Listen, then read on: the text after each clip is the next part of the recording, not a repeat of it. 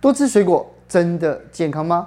今天邀请到减重名医宋燕仁医师来告诉大家血糖爆表该怎么办，更要分享瘦身的关键就是控糖。他只吃一餐，前一个晚上是一百四十二公斤，第二天早上是一百三十六公斤。不可能！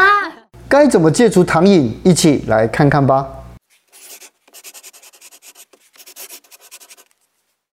今天呢，我们又再度邀请到这个减重跟糖尿病的名医，对，宋医师，宋医师，而且你有好多朋友去咨询，真的，你知道吗？我就才遇到有朋友跟我说，哎，我看你们下班经济学那个宋医师真的很厉害，然后他的门诊我都挂不到。对，而且你看啊，就包括就是宋医师第一次来的时候，连我们的摄影师都是按照宋医师的方式这样瘦下来的，这样对对。所以呢，这个今天呢，又我们要一更进一步了，因为很多的朋友都在问哦，像尤其是吃糖这件事，减糖吃糖。糖这件事情，糖其实它在身体里面，呃，它是会起掀起一个非常强的反应。嗯，那这个反应实际上是会会直达到你的脑部。哦，它会掀起我们的脑部里面一个跟快乐有关，或者说跟兴奋有关的一个神经传导物质，叫做多巴胺。多巴胺那种情绪是一个正向回馈，就是你多了之后会要更多，所以你会越来越想，就是一个成瘾的正向的。加强是，所以我这次要这一点，下次我需要更多一点才可以达到这个。嗯，下次可能会更多。嗯，所以这次基本上就是一个成瘾的循环。哦，那这个血清素刚好相反，血清素是，我好棒，我够了，我满足了，所以它是一个满足感、幸福感。是，而且这张图我觉得看得很触目惊心的，糖比毒品的成瘾率还要高上八倍，而且他们刺激的地方似乎看起来一样哎。对。这个实际上是这个这个报告很有名哈，就是用这个呃核磁共振，尤其是叫做功能性核磁共振，就看你当时活动性的脑部细胞里面吸取了多少葡萄糖，代表它兴奋的程度，就发现糖跟毒品第一个兴奋的位置是一样的，都是脑内的一个核啊。结果发现糖吃下去之后，跟吸毒，尤其是像 cocaine 这种骨科碱，嗯甚至像海洛因这些东西，兴奋的位置是一样。对，所以代表意思说，这个它的成瘾性是非常高的。那的确我们在。很多临床的经验跟病人分享的感觉，或者包括自己自身过去的感觉也是一样。一段时间没吃糖之后，真的会想念糖。是。那我的病人说会想念，我也不不否认，我有时候也会想念糖。所以很多人就问我说：“那可不可以爆糖？”偶一为之，真的不妨。你要长期的压抑这种感觉，其实反而会在减重的过程当中。变成一个情绪上面的压力，这个压力反而倒过来让你的减重会卡关。哦，所以我觉得偶尔吃个糖本身并没有太大问题。但我不是说你说偶尔可以去吸一下骨科碱。糖会伤害到我们身体哪些地方？这个问的非常好。小儿神经内分泌的教授叫 Robert Lustig，嗯，他有他讲过好多次这个题目，就是酒精跟糖的差别在哪里？第一个，酒精是急性的中毒，嗯，你喝酒喝喝多了，你可能脑部立刻受伤，立立刻昏倒，而且它比较贵。对，对，糖它是一个慢性成中毒，但是两者相同的地方是，它第一个都有剂量反应，吃越多中毒越深。嗯，第二个差别是说，它最后病理的位置居然很接近，也就是酒精滴在身上只有肝脏可以代谢，哦，那它糖它主要是指果糖，果糖也只有肝脏可以代谢，哦，结果他们在酒在肝脏里面走的路径。最后居然有相当大的成分是跟酒精一样的，嗯，所以在美国其实果糖被称为叫 kids beer，哦，小朋友的啤酒，嗯，所以小孩子其实很早如果接触到糖的话，他们很早就成了糖瘾。那其实他就举个例子，他说你如果看在儿童的 party 里面，你只要给他们糖之后，那个房间里面立刻充满了欢笑声，跟跟在酒吧里面喝完酒的年轻人一模一样的反应，嗯。既然糖会影响到身体的机能哦，而且就这样讲起来的话，就是哎，减重的关键就是减糖哦。我认为减糖是一个简单有效，而且原则确立，嗯，那呃比较符合逻辑。我相信热量主义有它的价值，因为它非常容易计算，嗯，那实际上也可以看到效果。它最大的问题在于它很难持持久，反而低糖是一个变成一个生活方式。像比如说我我提倡我的二一。我的二一不是极低糖，但是在对于现在的饮食的策略来讲，因为现在我们一般建议的的糖的热量，在国健署或是国民营养这个建议的时候，是大概要占了你总热量的百分之五十五到六十五，要来自于糖类。嗯，那我的二一餐盘实际上大概百分之四十左右，嗯，相对来讲是低的。那如果说你可以把它降得更低，比如降到百分之三十，甚至降到百分之二十，如果用卡克数来算的话，假如你一天可以把你的总糖量或者我们讲净碳水量降到一百公克以下，大概都可以达到非常有效的减糖的效果。对。那如果你低到五十公克以下的话，就会可能就开开始进入生酮的范围。嗯。所以这等于说低糖这个领域，从减糖到低糖到生酮，可以说是一个一个思维的贯穿到从简单到极致。嗯，不过宋医师，因为其实像是您之前有来跟我们分享过一六八啊，或者是这个二一一餐盘，其实都有很大的回响。但有一些人他可能就是比较做不到。那其实像是刚刚提到的低糖饮食跟生酮饮食，其实也是有很多人都会想要尝试的方式。他们各自的优劣又分别在哪些地方呢？嗯，其实孰优孰劣，我还是那句话，就是说没有一个饮食法适合所有的人。嗯，所以每一个人都要去试试看哪个东西适合你。我只能讲说，生酮饮食可以说是低糖饮食的最极端的一个饮食法。哦，所以它比较会，我个人也觉得啦啊，因为我自己试过，我觉得它的操作面其实也不是一个可以持久的方法。我个人觉得。有些生酮人可能会反对，就是说，我吃生酮都没有问题。嗯，那可是如果你真的按照古典的生酮，你说百分之七十五甚至到百分之八十以上的脂肪，嗯，在一个盘子里面这么多的脂肪，平常讲吃起来感觉还蛮腻的。腻的。那为了要填充，甚至还有人用喝油，对，比如说前一阵子很很流行的 MCT 油，对不对？那 MCT 油又是生酮饮食里面有一点像取巧的一个概念，就是说我怎么样要让你迅速的达到生酮。他就选用这种所谓的中链脂肪酸，其实天然的来源主要是椰子油跟奶油。对，这两种东西的作用为什么那么快？是因为我们身体不倾向于储存这种中链的脂肪酸，所以很快在身体里面你吃进去，它会立刻把它代谢掉。那代谢的产物是什么？脂肪的代谢产物就是酮体。嗯，所以它会反产生非常快速的生酮反应。假如你没有配合糖的话，可是这边要注意就是说，假如你奶油加上碳水，就是高油高糖。那个糖本身会取代掉你所有脂肪的反应，那个脂肪最后还是会被存起来。哦，所以高油高糖是保证必肥的组合。哦、所以就说，我常常看到有些以前我减重班学员，他吃卤肉饭，我说卤肉饭必肥，你光吃饭还没那么肥。或你光吃卤肉还没那么肥，可是两个加在一起，那个是一定太棒太棒，那是超级炸弹，呃，增重专用的，对不对？所以所以观众朋友如果不知道的话呢，看到这边哦，如果想知道更多二一一餐盘或者是一六八的这种减肥方式呢，我们下面还有影片的连结。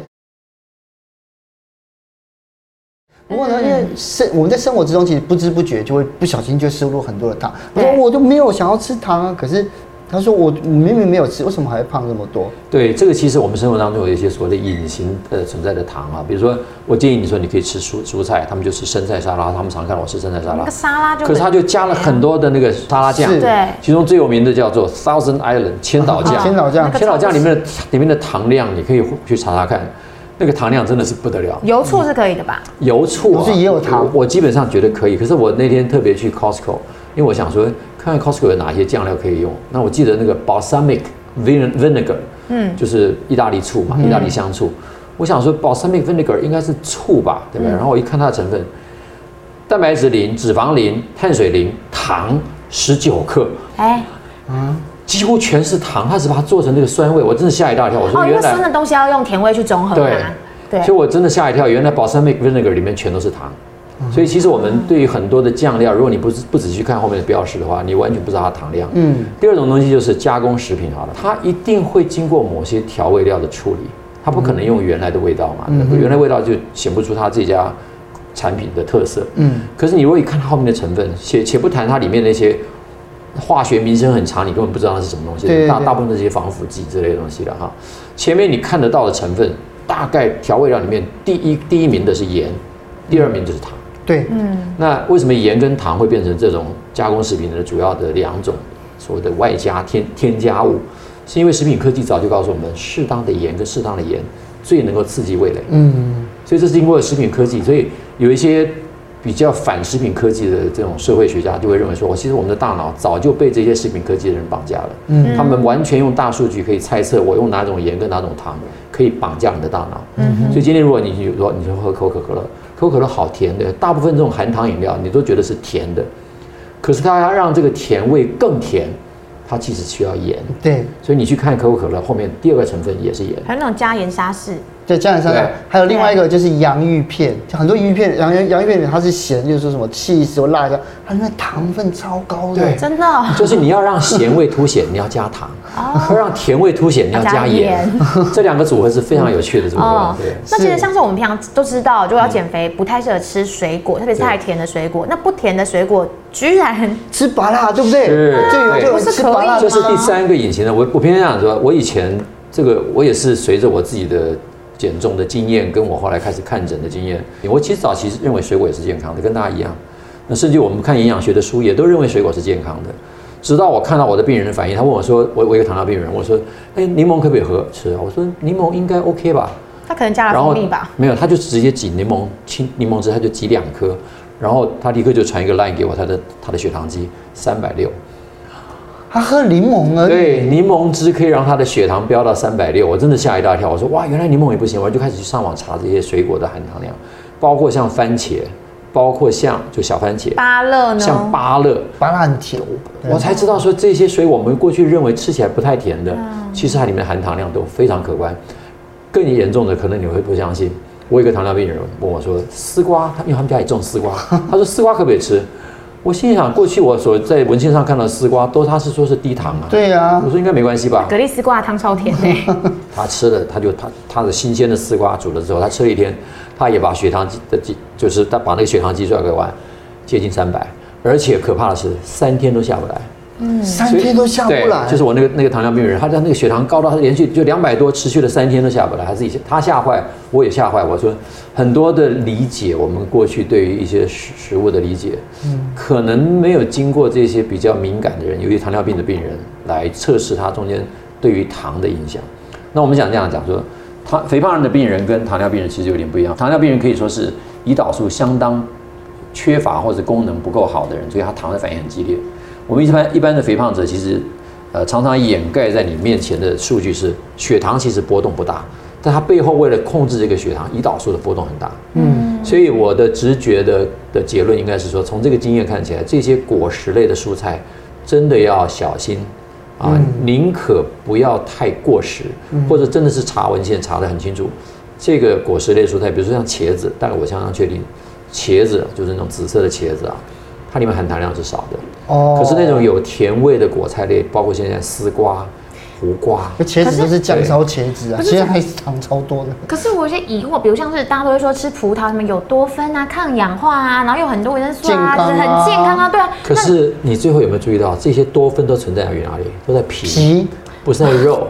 它在皮，所以你吃葡萄皮是好的。